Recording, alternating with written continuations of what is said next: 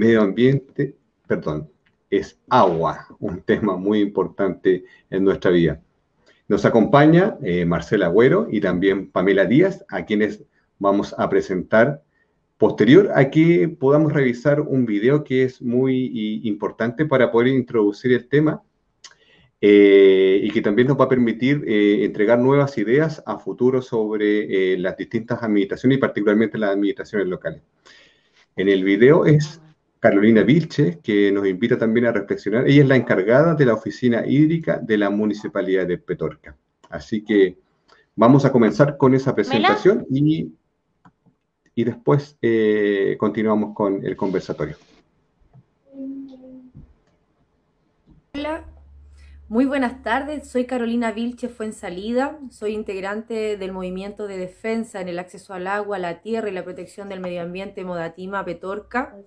Y desde acá venimos dando una lucha por harto tiempo, más de 10 años, eh, en la movilización social, en la parlamentarización del conflicto, en la visibilización en los medios de comunicación. Todo esto porque hemos sufrido lo que es la, eh, la depredación de nuestro territorio, la sobreexplotación de las aguas subterráneas, y creemos que es importante terminar con la privatización del agua en la nueva constitución. Soy candidata independiente a la constituyente del movimiento en el Distrito 6 eh, soy la única de la provincia de Petorca que está como candidata y para nosotros es súper importante porque si bien hemos avanzado en la gestión comunitaria del agua, hemos trabajado muy fuerte en sumar personas al movimiento de distintos lugares del país, artistas, académicos, profesionales, Sabemos que esto tiene que cambiar en la nueva constitución, que es importante que el agua sea consagrado como un bien natural común, inapropiable y también su acceso a un derecho humano fundamental, básico, irrenunciable y, e, y universal. Es por eso que le quiero dar un cariñoso saludo eh, desde Petorca, desde el epicentro de la violación al derecho humano al agua y desde donde hemos resistido con, por mucho tiempo en este conversatorio sobre agua y territorio, que les pidan a sus candidatas y candidatos que trabajen por el acceso digno al agua, porque con el agua comienza todo, sin agua no funciona una escuela, no hay resolución sanitaria, sin agua no, no funciona ni el baño ni la cocina, entonces es importante que podamos eh, considerar que hoy día hay más más personas sin agua cada día a propósito de que no tenemos garantizado el saneamiento ni el derecho humano al agua. Desde Petorca, nosotros hemos fundado la primera oficina hídrica en el Valle, una oficina que nace a pedido de los comités y cooperativas de agua potable rural de la cuenca alta del río Petorca. En este contexto, lo que hemos realizado es súper significativo porque es fortalecer la gestión comunitaria del agua. E, es decir, que haya información relevante a la situación de cada uno de los comités y cooperativas, que haya una, un protocolo de emergencia, porque nosotros llevamos más de 10 años en emergencia hídrica, pero también que exista postulación a proyectos de educación ambiental sanitaria, la protección del cauce natural del río Petorca, elaboramos las denuncias, hemos llevado a la DG a la Contraloría, hemos llevado a la Gobernación a la Contraloría para defender nuestro río, fuente de agua potable y, y es muy importante porque acá con la escasez hídrica se ha ido perforando las riberas del río y se han ido sobreexplotando las napas subterráneas y afectando todo el valle. Entonces nosotros hemos desarrollado una campaña súper fuerte desde la municipalidad y con los comités y cooperativas de agua potable rural en la defensa de nuestras fuentes comunitarias de agua potable, pero también del río y de los sitios de alto valor para la biodiversidad y que aseguran el ciclo del agua, como los fondos de quebrada, los lugares con biodiversidad. Además de eso, hemos hecho un trabajo interinstitucional que es fortalecer el trabajo eh, con la Dirección de Obras Hidráulicas, con las universidades, con la fundación, como por ejemplo la Fundación para la Superación de la Pobreza, a través del programa Servicio País. Hemos impulsado las mingas del agua, que son instancias colaborativas para poder eh, asegurar el suministro de localidades que han sido absolutamente desamparadas por el Estado, donde no hay inversión pública, donde sabemos que falta el agua, pero no falta porque no exista la disponibilidad, falta inversión pública, falta infraestructura, faltan las redes, faltan las llaves, las tuberías. Entonces hemos hecho Mingas del Agua, en donde han participado distintas instituciones y también distintas comunidades, otros territorios, voluntariados, universidades, y ha funcionado, y sabemos que es posible, y entonces estamos muy contentos porque hemos logrado con la oficina hídrica potenciar la vida en comunidad, eh, potenciar también las sinergias con otras entidades del Estado y, y, también con fundaciones que están también preocupadas de colaborar en cómo poder mejorar esta situación. Sumado a ello, nosotros desde la misma oficina de asuntos hídricos, primera en Chile, hemos desarrollado talleres, por ejemplo, eléctricos, de cómo poder manejar el panel del sistema de agua potable rural. Eh, también hemos hecho talleres de filtros de, para mejorar la calidad del agua. Hemos hecho talleres sobre la nueva ley de servicios sanitarios rurales. Es importante ahí trabajar la educación, la información y la sensibilización eh, y las capacitaciones, porque es parte del empoderamiento agregar que también eh, a través de la Oficina Asuntos Hídricos se promueve muy fuerte la participación de la comunidad en las soluciones. Y en esto quiero ah, eh, detenerme en las mesas territoriales del agua. La comunidad se reúne mensualmente en una mesa territorial del agua que es itinerante, que va por cada una de las localidades diagnosticando la situación, cohesionando a los dirigentes y dirigentes para que puedan compartir sus problemáticas y así se ha ido alcanzando una unidad política que es Agua para Todas y Todos. Tenemos una página, les invito para que la puedan conocer, www.aguaparatodos.cl, ahí está nuestro trabajo, en donde además eh, hay que sumar algo súper importante, que es la, la conformación de un banco técnico y solidario. ¿Qué es esto? Es materiales, insumos, herramientas y equipos de uso compartido, los cuales están en un contenedor y que forman parte de una ferretería popular. Eh, nosotros compartimos estos materiales en caso de emergencia. Ahí está dedicado de manera exclusiva a los sistemas de agua potable rural y cuando falla una bomba, cuando hay que hacer una tubería, cuando hay que pegar una tubería, nosotros tenemos los equipamientos que no se arriendan, que no hay fines de lucro, que son todos para los comités y cooperativas de agua potable rural que forman parte de la Unión Cuenca Río Petorca, que es una organización que reúne a comités y cooperativas 25 de la comuna de Petorca en la cuenca alta del río Petorca. Y bueno, es importante en, ese sentido que hayan acuerdos públicos comunitarios, como esta oficina nace de un acuerdo que genera la Unión de Agua Potable Rural con la municipalidad, se firma un convenio y así hay un acuerdo público comunitario. Creemos que es súper importante avanzar en los acuerdos públicos comunitarios, avanzar en la participación ciudadana inclusiva, muy importante en el contexto constituyente, porque si queremos que no, no seguir gobernados por autoridades que no cumplen los mandatos, podemos instalar el referéndum revocatorio. Necesitamos una participación real, una democracia participativa y paritaria. ¿Para qué? Para que mujeres y territorios puedan participar en las decisiones que son claves en el desarrollo de nuestro país, de nuestra vida y de la tierra, de la madre tierra naturaleza. Para terminar, quisiera decirles que somos, eh, eh, como candidata constituyente, eh, somos parte de una campaña súper importante que es ser eco-constituyente o e-constituyente por una constitución ecológica que consagre a la madre tierra naturaleza como sujeta de derechos, como nuestra proveedora de la vida, de los ciclos de la naturaleza, y es por eso que es súper importante que haya una defensoría de la tierra, de la madre tierra, que el agua sea restituida a la tierra, que terminemos con el mercado del agua, que protejamos los cauces naturales, que hagamos educación ambiental y sanitaria. Les mando un abrazo grande, muchos cariños y toda la fuerza para este nuevo Chile, porque queremos democracia, queremos agua y acceso digno al agua para todas y todos, porque queremos un Chile plurinacional, porque queremos que la naturaleza sea sujeta de derechos. Vamos adelante, somos Modatima, somos de Petorca y toda la fuerza para poder fortalecer la gestión comunitaria del agua potable rural, sin fines de lucro. Un saludo, chao, chao. Muy bien, ese fue el video que fue un saludo y también una introducción sobre un tema eh, muy interesante y también desde lo macro a, lo micro, se podríamos decir en términos de cómo se administra el agua eh, en una zona, en un territorio, con la participación de las comunidades. Y ese puede ser un, ejemplo que también puede reinstalar una nueva forma de relación con el agua y que también nosotros eh, podríamos ver lo que se podría dar acá en nuestro territorio. Eh, continuando con la presentación, eh, nos acompaña, el video que vimos anteriormente era de Carolina Vilches, que es la encargada de oficina, de la oficina hídrica de la Municipalidad de Petorca.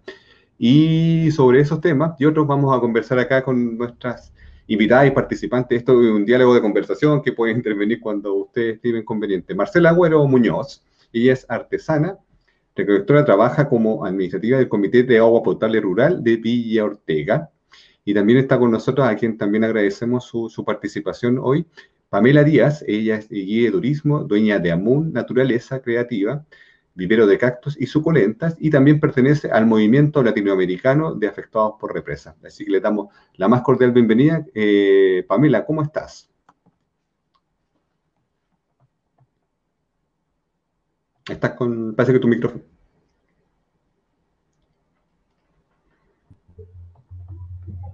Hola, bueno, eh, buenas tardes a todas, buenas tardes Julio, Marce, eh, bueno, contenta y, también es bastante inspirador el video que acabamos de ver.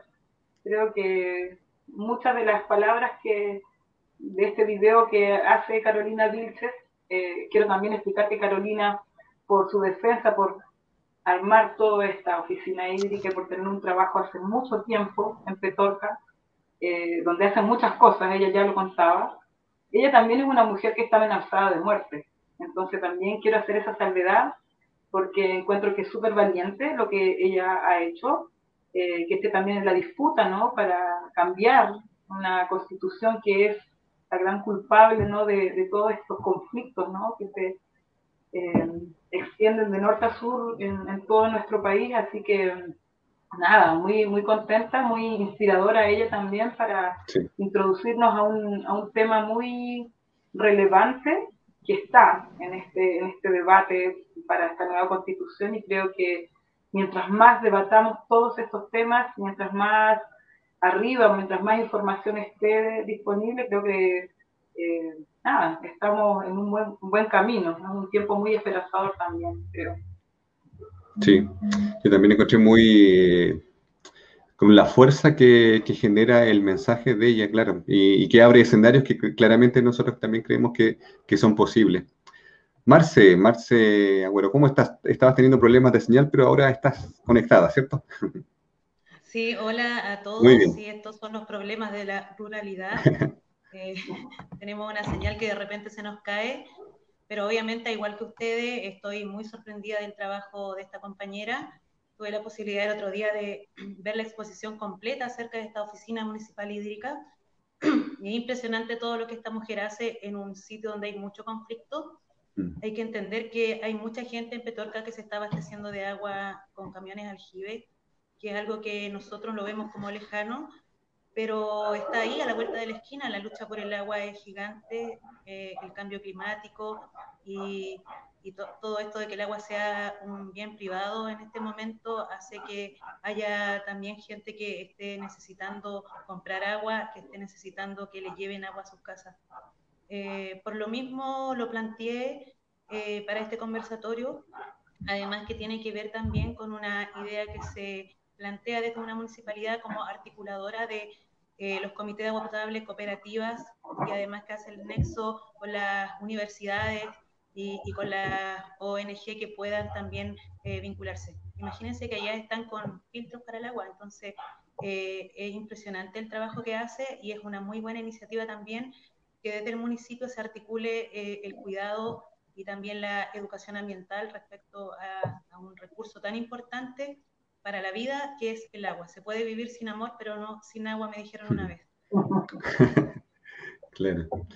Marce, eh, teniendo esa óptica de lo que ocurre allá, en ese territorio, y también eh, dando el contexto de nuestra región, de nuestros territorios, que pareciera hacer de que los conflictos se concentran a lo mejor en ciertas áreas en torno al agua, ¿cómo ves tú, cuáles son los conflictos que hoy existen eh, en nuestro territorio en torno al agua?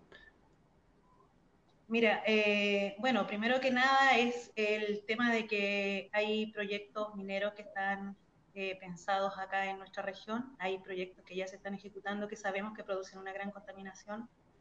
Eh, eso es como en lo macro, los conflictos, el tema de los maquis en, en, en Guadal, pero llevándolo acá al territorio de la comuna, podemos ver algo muy sencillo como las nuevas parcelaciones que hay cerca de, lagos y de ríos que también provocan una contaminación y que vamos a tener que estar atentos ahí para generar algún tipo de normativa, eh, para exigir también que la gente que se vaya a vivir a los sectores rurales pueda hacerse cargo de sus desechos y no terminen contaminando los afluentes de agua para las comunidades.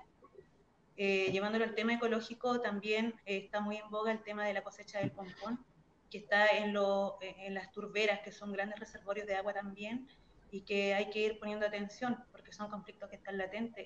hay empresas de afuera que están explotando estos ecosistemas que son muy frágiles y que a la larga también nos van a traer un, un desequilibrio como, como ecosistema en, en la Patagonia conflictos más cercanos aún. Este año hizo mucha calor, fue un año de mucha sequía y ponte tú acá en, en el campo, eh, la gente no pudo darle el segundo corte a su pasto, que era muy tradicional, y vamos a tener escasez tal vez de forraje en el invierno. Eh, hay conflictos eh, de intereses económicos, pero también hay conflictos debido a, al cambio climático que nos van a hacer replantearnos como Patagonia el cuidado de este recurso que lo vemos en abundancia, pero que hay que cuidarnos y no después empezar a preocuparnos cuando ya se nos venga todo el, el problema encima. Pamela, ¿qué nos puedes contar respecto a, a, tu opinión sobre los conflictos que existen actualmente acá en el territorio? Bueno, eh, creo que casi los nombró a to todos los conflictos que están viendo casi todos la marca, así que no voy a redundar en eso, así que pero algo que, que, vemos así por lo menos, que lo estamos analizando desde Modatima, eh, es, bueno, en este nuevo escenario político, eh, ¿cómo, ¿cuáles son las alternativas que tenemos? ¿Cómo logramos también como comunidad organizada, que luchamos hace muchos años por el agua, cómo eh, logramos tener incidencia? Pasan eh, conflictos, por ejemplo, que a veces uno ve las contradicciones, ¿no? Por ejemplo, el mismo proyecto Los Maquis se emplaza en un área, en una zona de interés turístico. Eh, ahí debería haber, por supuesto, una participación ciudadana, lo cual no es tal. Eh, creo que también los, territorios que se ven amenazados, tanto en minería hidroeléctricas en su tiempo o otros proyectos grandes, también de repente los territorios o los municipios se ven medios coartados también por la presencia de estas grandes empresas.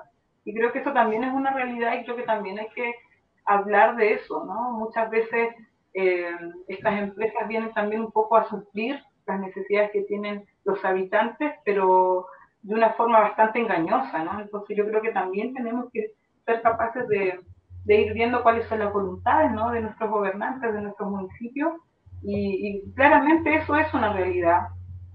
Tenemos que también hablar de, no sé, uno sale quizás un poquito más afuera hacia el lago atravesado y tenemos también la atracción de áridos. Son temas que están ahí, que los vemos todo el mundo, todos los que, que, que gustamos de salir los fines de semana, bueno, cuando podemos, ah, cuando no estamos en cuarentena, pero creo que hay un montón de temas.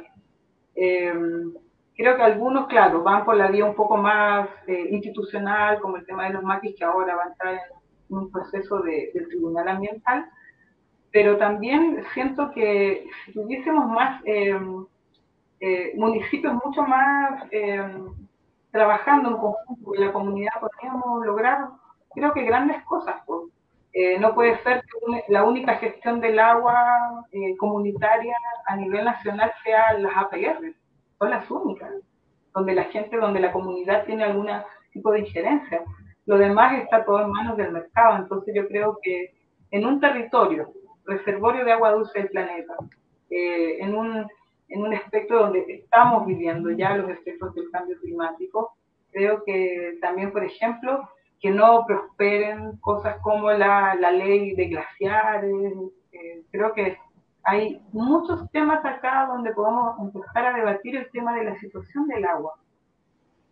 Sin ir más lejos, como hablar agua salada y todo lo que pasa con la salmonicultura, ¿no? Entonces claro. creo que hay, hay muchos temas hay tratamientos que se le da a cada conflicto también que a veces no nos gustaría que pasen, pero también tienen ese, esa connotación media de, de, corrupción, media de así como de que todo lo hacemos al amigo, asistencialismo y demás. Entonces creo que es un tiempo donde tenemos que poner los temas en la mesa, me parece que es un, que, está, eh, el tema del agua está, está ya es una cosa eh, que está consagrada para que sea cambiado. Derogar quizás el, el código de agua podría ser uno, pero en realidad mejor cambiamos la constitución, para eso en este momento, ¿no? Así que sí, eh, hay, un, hay un punto que tú mencionaste después de la presentación eh, que vimos del video, que, yo creo que tampoco tiene que pasar desapercibido en, términos de las amenazas de muerte que, reciben las personas que comienzan a, establecer una lucha con respecto a esto. Eh, ¿Por qué tú crees que se produce eso? ¿Qué poderes se están tocando cuando se menciona el tema del agua? Bueno, eh, sin ir más lejos, tenemos que eh, recordar que la muerte de Macarena Valdés según los últimos peritos de, todo lo que pasó, el asesinato o suicidio, como le llamaban, eh, quedó demostrado de que la mató, la mató una empresa hidroeléctrica. Y eso, eh, su familia estaba luchando por eso. Lo que pasa con las compañeras de Modatima, que también es un, que ha sido como causal de que Amnistía Internacional las ponga sus figuras ahí, diciendo, cuidado, en Chile se está atentando a los desantituares de la tierra, y por eso también eh, hago como el llamado también a estar como siempre difundiendo cuando pasan estas cosas. Creo que, por ejemplo, Carolina es un valor tremendo, ella en sí, con toda la gestión que han hecho en un lugar que tiene un montón de problemas. Creo que mm. eh, el llamado es a estar atento. Eh, creo que también tenemos que pensar por qué Chile no quiere firmar el Tratado de Escazú, que defiende justamente a los luchadores ambientales no olvidar que somos, estamos en Latinoamérica donde mueren muchísima gente, mujeres sobre todo, por las luchas ambientales. Entonces creo que son temas que tenemos que relevar, creo que tenemos que estar atentos. Creo que las empresas eh, también son medias mafiosas a veces. O sea, ¿por qué podrían eh, amenazar a Carolina, que hace una gestión impecable en un municipio como Petorca? porque hay muchos intereses, muchas faltas exportándose de políticos que están detrás de esos negocios. Entonces, yo creo que está súper bueno también empezar también a transparentar todo esto que pasa y cuidar a nuestros defensores de la tierra, porque en el fondo creo que muchos temas, y no podemos decir que no es así, que están metidos en todos estos debates han sido causales, y por lo menos el tema del agua, eh, desde los movimientos sociales han nacido, toda esa de que esté en boga ahora por favor, una cosa tan simple como que el agua tiene que ser un derecho humano y en este país se viola ese derecho humano. Entonces creo que este ejercicio que hacemos me, parece súper relevante también. Así que nada, estar atentos, pasan esas mm. cosas, nos hemos vuelto peligrosos los que nos defendemos la naturaleza. Ojalá que acá no tengamos en algún momento que lamentar cosas como esa, pero sí, no, eso también nos merece estar muy atentos de lo que pasa, ¿no? Quienes están del otro lado. Sí, efectivamente yo creo que es importante eso, mencionar hay que estar atento, lo, importante es que también existen los medios para poder hacer esas denuncias y, y claro, pues, no, no, debiese quedar eh, en la impunidad aquellas situaciones. Exactamente. Ahora con respecto a mm, lo que vemos que en la experiencia de Petorca, eh, nosotros vimos que es posible eh, en las actuales, con la actual normativa, que nosotros claramente creemos que tiene que cambiar, pero ¿cómo ven ustedes que con la normativa existente se pueda eh, garantizar la provisión del agua? Porque claramente el ejemplo que vimos se puede ver que es posible. ¿Qué es lo que debiese ocurrir en, en, ámbitos como organizativos, ámbitos locales? Qué fomento o qué, organización debiesen hacer. Bueno, hay que, mencionar, hay que mencionar que la oficina hídrica de Petorca nace también por la voluntad política de un alcalde de querer tenerla en la municipalidad. Entonces, desde ahí eh, entramos en el conflicto de que, qué quieren nuestras autoridades. Obviamente ahí tienen el problema, eh, ya lo superó. Entonces, Eh, seguramente la visión de algún alcalde fue poder gestar esta, esta articulación desde la municipalidad. Eh, llevándolo acá al territorio, los comités de agua potable rural funcionan, son las únicas organizaciones que, que tienen como que los fiscaliza la DOH. pero la DOH eh, no lo hace directamente, sino que contrata a la sanitaria del lugar, que acá es Agua Patagonia, que eh, ayuda a que los comités funcionen, por decirlo de alguna forma. Entonces tienen un equipo que tiene un electromecánico, un asistente social y un contador. Eh, y estos van por las localidades viendo más que nada la calidad del agua, de que funcionen los las redes, eh, los sistemas y que la eh, organización comunitaria eh, esté al día. Esto se va a terminar porque se cambió la ley de, de APRs, empezó a regir una nueva ley desde noviembre del año pasado, en la que nosotros como región no tuvimos mucha incidencia porque mm. trabajaron a, a, nivel nacional las cooperativas. Acá no existe una cooperativa ni, una, ni, una, ni alguna organización que junte a todos los APRs de la región para poder ser una voz en algo tan importante como es en hacer una nueva ley que nos va a, regir por mucho tiempo. Eh, también hay que destacar que funciona bastante bien el sistema acá en general en, en la región, pero las eh, responsabilidades que se le da a la comunidad son muchas y ahora con la nueva ley muchas más, porque nos están eh, pidiendo que nos organicemos y trabajemos casi como una sanitaria, pero sin eh, los recursos que tienen estas grandes empresas privadas. Y además bajo el ojo de las mismas empresas privadas. Entonces ahí mm. hay, que, hay que ponerle el doble de ñe, yo me saco el sombrero por los dirigentes de agua potable eh, rural en la región. Acá creo que hay alrededor de 50 APR. Eh, que también se están en este momento conflictuando un poco con esta migración ciudad campo, que se está dando al revés acá. Entonces tenemos mm. vecinos nuevos cada cierto tiempo que requieren de este servicio, porque el agua es un derecho, pero que los comités son tan pequeños que tienen que mover ficha o postular proyectos o decir a algún vecino que no se puede, porque lo primero que tiene como norma los, los APR es eh, surtir de agua a los socios, porque así funciona, funciona con socios, todos somos parte del APR. Así que también se suma este otro conflicto que es esta migración y, que vamos a tener que poner cuidado ahí y el Estado va a tener que invertir si quiere que la gente se vaya a vivir a los sectores rurales en mejorar eh, los sistemas de APR y los sistemas de alcantarillado que también son la otra parte del agua porque el agua entra y tiene que salir también. Tenemos APRs que eh, están haciéndose cargo de los sistemas de alcantarillado, pero la mayoría no, está en manos de la, de la municipalidad aún la administración. Y cuando no hay concesionarios, se vuelve nuevamente a la sanitaria de la región, que se hace cargo de estas plantas también, que son plantas que, se han peleado desde platas del Estado y que están administrando también ahora la, misma sanitaria. Creo que la, exigencia se debe un poco eso, como a cansar un poco a los dirigentes y empezar a ceder eh, esto que, es un orgullo para Chile, el tema de los comités de potable rural. Tiene muchos años, hay mucha gente que ha trabajado a lo largo de, este este camino y, la idea es seguir cuidando las APR, que no sean entregadas a la sanitaria y que la gente siga teniendo incidencia en el agua que consume. ¿Y a nivel regional existe como una coordinación, alguna especie de asociación entre los comités? No, no existe, solamente se juntan dos veces al año cuando la DOH llama alguna capacitación.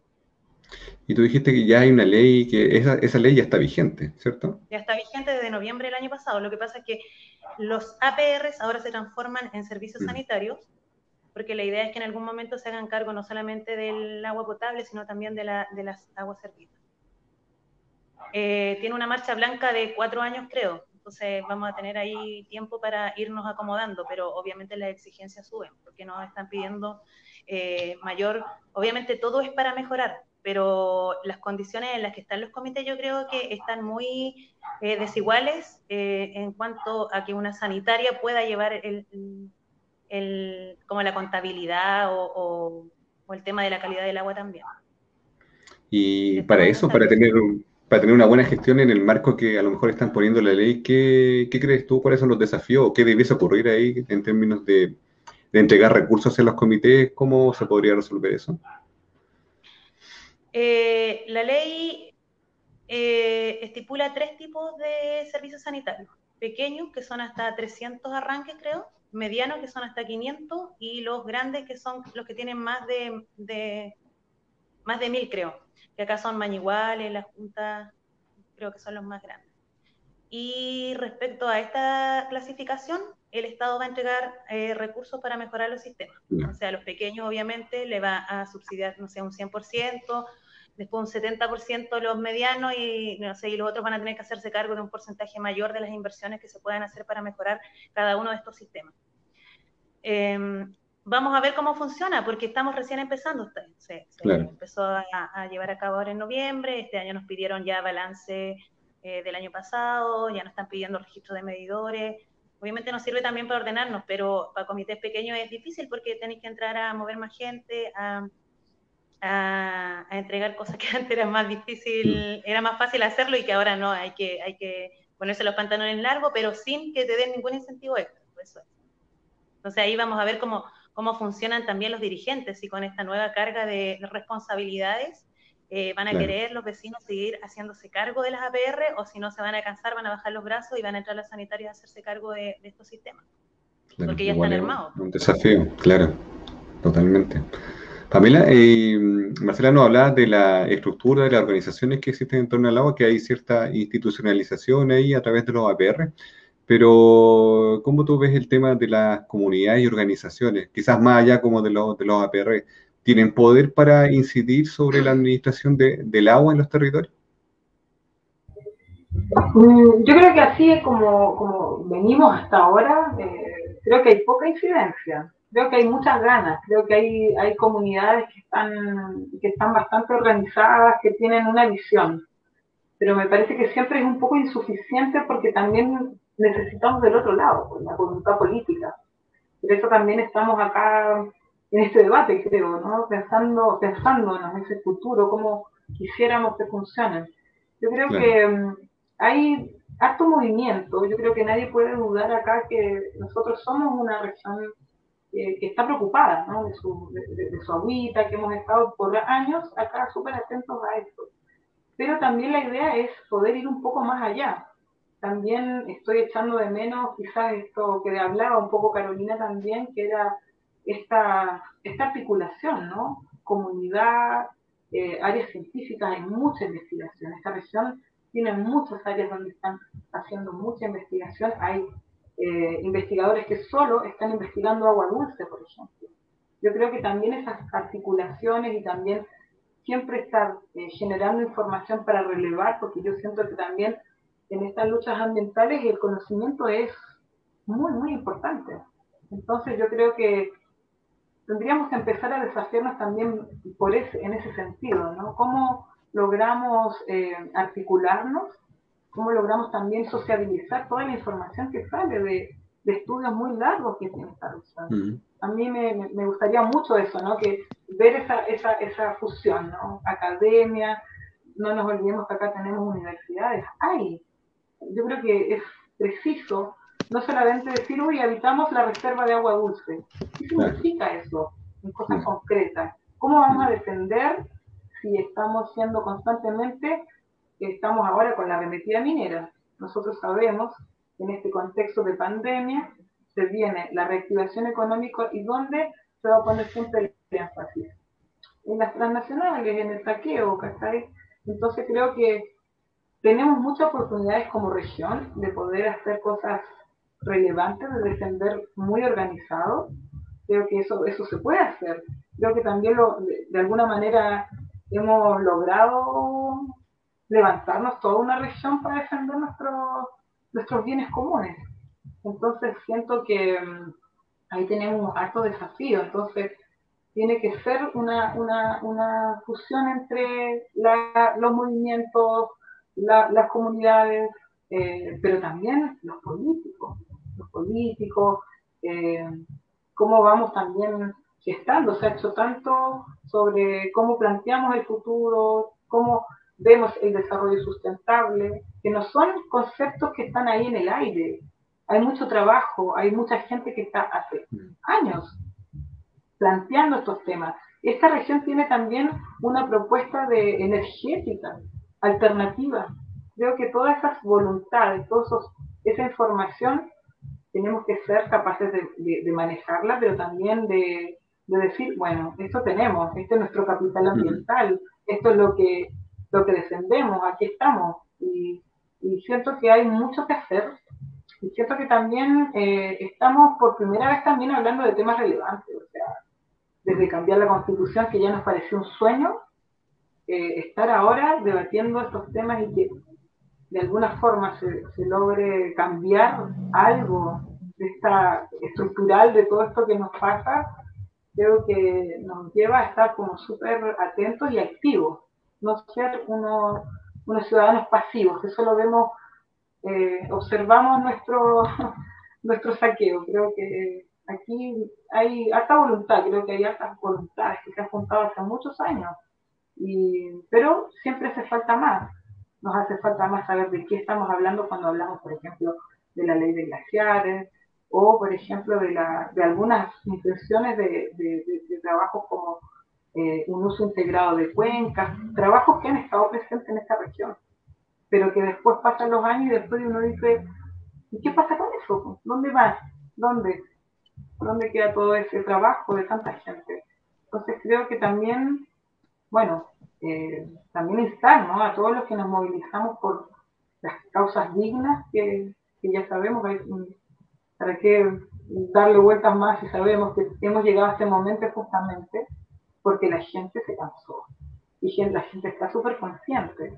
Entonces, creo que nos falta afiatarnos más, pero yo creo que vamos caminando. ¿ah? Yo tengo bastante fe de este tiempo, francamente. Muy bien. Hay aspectos de lo que tú señalas que yo creo que es importante relevar. Uno, tú hablas primero de la información, de la información también disponible para que las comunidades y las personas puedan tomar decisiones. Y luego también el trabajo que se ha desarrollado en la región en torno a la, a la temática también y cómo se genera conciencia. ¿Tú crees que existe una información eh, suficiente disponible en torno a la temática del agua? La otra vez analizamos con Amaya Alves que decía que no, había tanta información en torno a los derechos de aguas que son otorgados, esa información no está tan, no es tan clara en ese sentido. Y lo otro, del, dentro del trabajo que ustedes han desarrollado, ¿crees que existen también objetivos compartidos a nivel eh, regional como comunidad?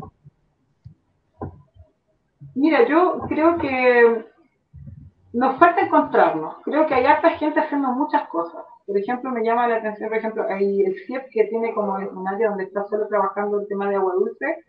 Y ellos también, bueno, sí, hay difusión de, lo que hacen, pero cómo lograr, no sé, articularnos mejor, ¿no? Creo que ahí hay, mm. son desafíos. Y creo que, que también eh, acá algo relevante que tenemos que también intentar eh, posesionar, por lo menos queremos en alguna medida, después que pase toda esta contingencia del COVID, eh, es eh, algo eh, importantísimo, pues, es la educación. Y creo que realmente sí, es que nosotros no somos capaces, vamos a defender el territorio y también tenemos que tener conocimiento de qué significa habitar este territorio. Entonces, creo que necesitamos estar dialogando más, creo que también eh, una, una, incidencia muy honesta que podemos hacer es meternos en temas educativos. Creo que desde, desde la niñez, creo que ahí empieza todo también. Creo que también es un área que queremos tomar como normativa en algún momento con más energía, porque ahora, bueno, en este contexto ha estado como todo truncado, también todo eh, ha estado un poco más eh, los ojos puestos en todo este proceso constitucional, de concejales y demás, pero creo que hay mucho trabajo que hacer. Creo que está la gente, están los estamentos públicos, privados, ahí, hay. Eh, creo que nos tenemos que desafiar ahora, todo este nuevo proceso nos tiene que servir un poco para eso. Creo que como ningún otro tiempo hemos estado debatiendo sobre muchas cosas. Sí no solamente de agua, y creo que mm. eso igual de alguna manera, yo no sé quiénes van a ganar o no, ¿ah? francamente. Está bien incierto el, universo, pero creo que nadie puede decir que no ha sido un, tiempo muy importante porque nos hemos vuelto a juntar a conversar. Y, Y creo que desde ahí también, eh, igual estamos en una construcción. Vamos a ver qué pasa. Ya poquito con las elecciones, pero creo que también tenemos todos mucha esperanza puesta, ¿no? Que las cosas cambien. Sí, pues, eso es lo que esperamos. Exactamente, porque podemos juntarnos, podemos hacer, no sé, juntarnos, hacer eh, alianzas, eh, organizarnos, pero también está la voluntad política que también es fuerte, tiene que estar ahí. Sí. Sí. Así que claro, y, los poderes fácticos que impiden a veces generar los cambios, que van a estar presentes. Exacto, o sea, y que no me cabe duda que no quieren soltar esta teta, de alguna forma, ¿no? Eh, porque, claro, se han enriquecido a costa de, de, de, estar ahí siempre al acecho, atrás de los negocios, pues, puertas giratorias. Si me acuerdo de Hidroifen, era como, ya, eh, el ministro que estaba en el tiempo de Hidroifen de Energía, después estaba en el, en el directorio de las empresas. Entonces, es una panorámica muy, ya lleva mucho tiempo, necesitamos cambiarlo. Eh, sí, ya hay relaciones establecidas que es necesario modificar. Sí, totalmente. Ya estamos en 40 minutos de conversación. Ahora me gustaría como enfocarnos quizás en el área más puntual de, los gobiernos locales, Marce, como de, lo de la experiencia que vimos en Petorca. Eh, ¿Cómo ves tú que se puede implementar algo acá en, en, la región y en la comuna? ¿Tú planteas eso también dentro de tus propuestas de, de concejalía? Eh, mira, justamente ayer estuvimos una capacitación acerca del, área de medio ambiente de, la municipalidad y creo que por ahí se puede entrar un poco a tratar de hacer un trabajo respecto al agua. Eh, tuvimos ahí una experiencia con una eh, persona encargada de, una oficina de medio ambiente en Renca. Ellos están ahí con, el tema del reciclaje y nos explicaba un poco de lo, de lo poco, valga la redundancia, qué incidencia que tiene la municipalidad con esta oficina de medio ambiente, porque se preocupan más que nada de los eh, residuos domiciliarios, de las áreas verdes y del tema de los caninos. Entonces, ¿cómo hacemos, cómo ampliamos esta oficina y nos damos cuenta que es muy importante que las municipalidades eh, fortalezcan eh, haciendo una mirada más, más allá que preocuparse solamente de esto que es aquí, ahora y que es inmediato, que es sacar la basura, preocuparte de los perros y tener los jardines bonitos. Que tenga que ver más allá, que tenga que ver con la educación, que tenga que ver con un tema de poder a lo mejor eh, hacer un trabajo con los residuos domiciliarios. Tenemos a, a, la gente de los sectores rurales llevando su basura en tolvas a Coyhaique, donde hay cero trabajo de separación, donde vienen a ponernos una tolva, eh, que se lleva toda la basura, eh, con eso mismo no generas educación ambiental.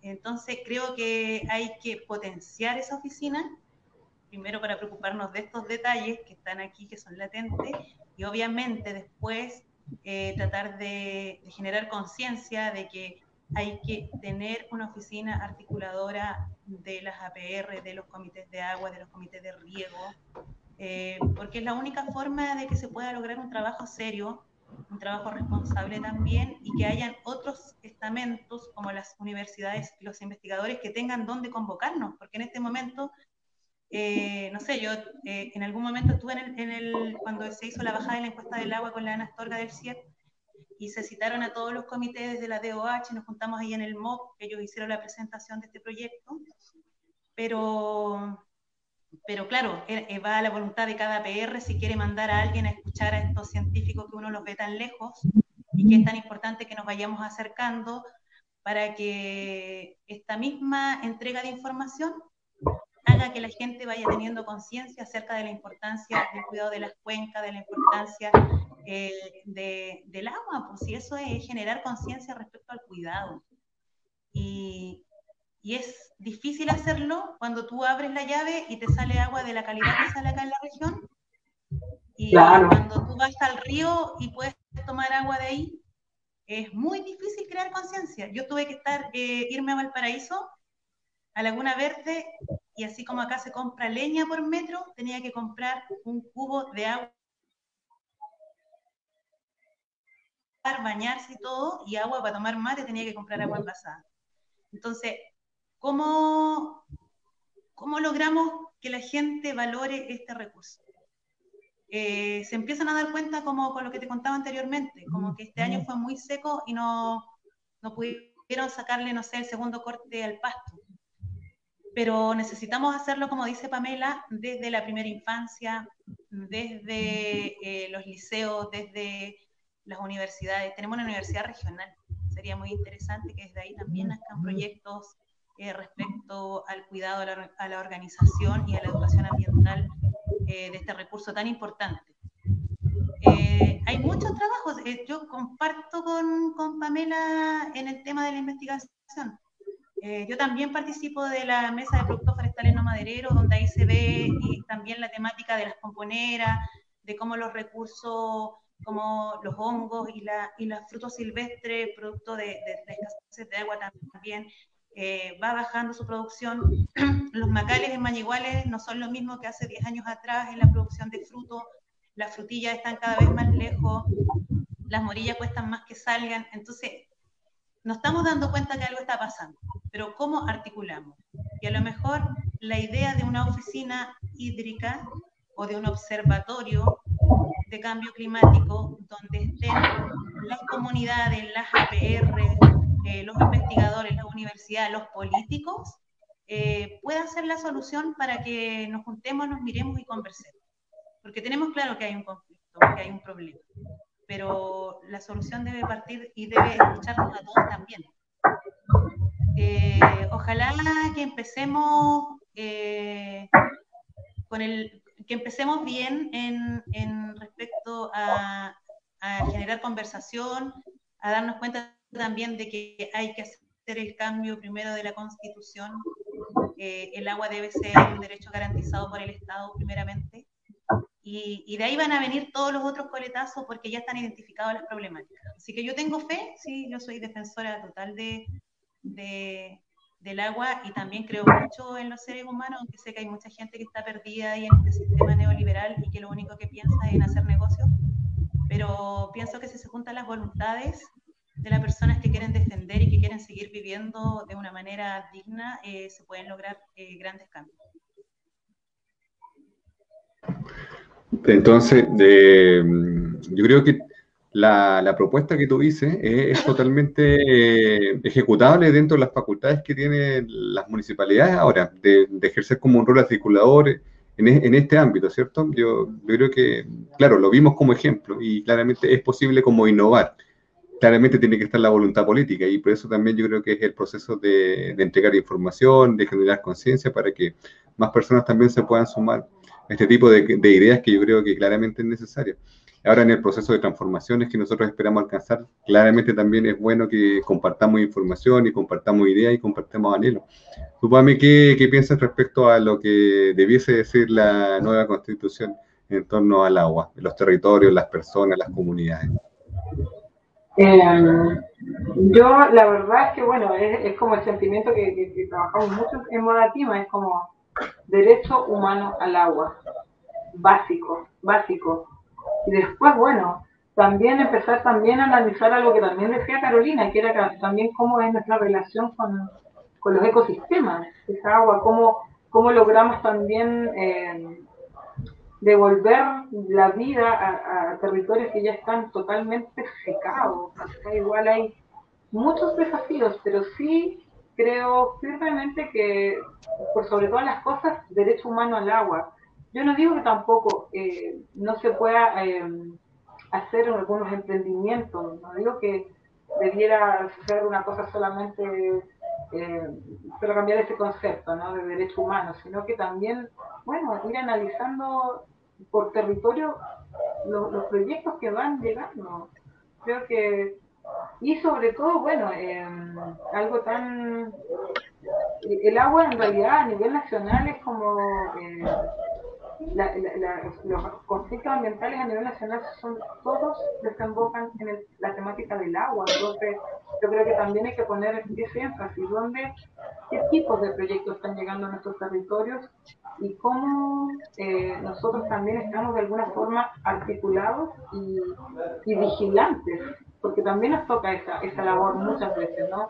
De estar viendo, no sé, hoy entró una, una minera de nuevo a la región y creo que tenemos que ser capaces de no solamente estar vigilantes, sino también eh, votar bien. también votar bien, por supuesto. Ahora en estas próximas elecciones estamos en un momento súper eh, interesante. Creo que eso, derecho humano al agua, dignidad para los territorios, o sea, yo estaba en Petorca y de verdad que una de las cosas que más me tocó era cuando la mujer decía, usted en su baño, tira la cadena, bueno, yo no puedo tirar la cadena en mi baño, imagínate, imagínate cómo es vivir. Eh, dos millones de agua, dos millones de personas casi tomando agua de camiones aljidos. Eso igual nos debería nosotros estar preocupando. Estamos frente a un elemento vital pero que en realidad han hecho una, un mercado de él, de ella, y bueno, nos toca también eh, en esta pasada cambiar lo que haya que cambiar, y de verdad que yo creo que muchos tenemos esa, esa fe, como dice la Marcia. Bien. Eh, ya estamos llegando casi al término de este interesante conversatorio donde vimos también la experiencia de Petorca, donde los escenarios en el, la normativa o en la institucionalidad actual nosotros creemos que, sí es posible, se requiere voluntad política y claramente las nuevas ideas deben estar eh, presentes en, las diferentes instancias de, del poder. Particularmente acá nosotros estamos eh, viendo las propuestas que nos eh, trae Marcela en su mm, apuesta también por llegar al Consejo Municipal como concejala. Y también abriendo como el, la idea de lo que estamos viendo como transformaciones a nivel país, a nivel nacional, sobre distintas líneas o distintas temáticas que todos esperamos poder alcanzar también, que, es importante que todas las ideas estén presentes, sobre todo las ideas de los territorios y de, las regiones, que en este momento también estamos discutiendo. Marce, no sé si tienes palabras al cierre de, este conversatorio. Es importante también que, nos puedas entregar eh, tu opinión. No, eh, más que nada agradecer a, las personas de Modatima, a esta compañera de Petorca y acá a la compañera Pamela Díaz, con la cual abrazamos muchas causas. Y, y qué bueno que nos podamos juntar a conversar. Eh, tú también tienes un rol muy importante ahí, estás de candidato a constituyente, es importante que conozcas también estas visiones. Una personal, la mía, de una mujer campesina, recolectora y defensora del agua y, claro, si tengo la posibilidad de llegar al Consejo Municipal, eh, mi discurso siempre es el mismo, eh, sea concejala, sea artesana, eh, donde me pare voy a estar en la defensa del territorio y de, este derecho humano al agua. Así que agradecida de la conversación y, y eso, suerte a todos en los proyectos individuales y colectivos que cada uno tenga. Gracias, Marce, por tu participación también acá, eh, entregando información y compartiendo información. Yo creo que es muy relevante esto, eh, el proceso de diálogo en, en, la reconfiguración del poder que esperamos alcanzar. Pamela, también te queremos dar las gracias por tu apoyo y participación en esta instancia de conversación. Yo, bueno, solamente agradecer eh, que tengan en cuenta Modatima. Nosotros somos, estamos hace más de un año eh, instalándonos ahí, organizándonos para eh, ojalá hacer un trabajo relevante eh, como movimiento ambiental. y también, bueno, decir que me da mucho gusto también porque veo muchas caras que he visto años en las luchas ambientales y eso también hay que relevarlo. todos mis respetos en este proceso para todos los que valientemente han, ido, han también decidido ir a, a, a esta lucha, ¿no? Esta disputa política. Creo que tenemos que relevar eso y creo que también eh, solo decir que mm, en la lucha del pueblo nadie se cansa. Vamos a seguir acá eh, defendiendo la agüita, defendiendo, diciendo de dónde venimos acá, de la Patagonia, reserva de agua dulce del planeta, y donde hay muchas voluntades dispuestas a defender el territorio. Así que en este proceso que se viene, mucha suerte para todas, para todos. Y bueno, estaremos hablando prontamente de, en otro espacio, creo que es, importante. Así que nada, solo agradecer y me quedo con eso que decía la Carolina Vilches, ¿no? Tenemos que recuperar el agua, derecho humano, pero también no a los lucros, porque siempre el lucro anda metido por ahí, así que hay que tratar de, de hacer las cosas diferentes. Creo que tenemos esa posibilidad ahora. Así que eso, me despido. Muchas gracias, por la invitación. Eso, muy bien. Eso también yo me sumo a tu mensaje que debiesen existir esos principios que debiesen defenderse en el proceso de reconfiguración del poder y eso también debiesen ser, ser claros al momento de también conocer las diferentes propuestas. Muy bien, ya estamos llegando al cierre de este conversatorio, que siempre es necesario debatir y conocer eh, también los planteamientos, conocer otras experiencias como la que vimos también eh, desde la zona de Petorca, eh, sobre todo para nuestra región, para nuestro territorio y también conocer las distintas experiencias de, de, Pamela y también de Marcela que nos han acompañado en este conversatorio. Seguiremos teniendo conversatorios eh, me parece que seguimos el sábado y también la próxima semana, así que muchas gracias también a las personas que nos estuvieron acompañando con los comentarios y siguiendo por, la, por las redes sociales. Y esto también va a quedar respaldado en las distintas redes sociales, incluso en Spotify. Así que también le agradecemos ahí el apoyo de, de, Sergio, Sergio Díaz, que está acá en el respaldo de la transmisión. Así que muchas gracias, que estén muy bien, a cuidarse y nos vemos y a informarse y ejercer un voto informado, que eso es lo importante también. Gracias, que estén bien. Nos vemos. Gracias. Nos vemos. Gracias.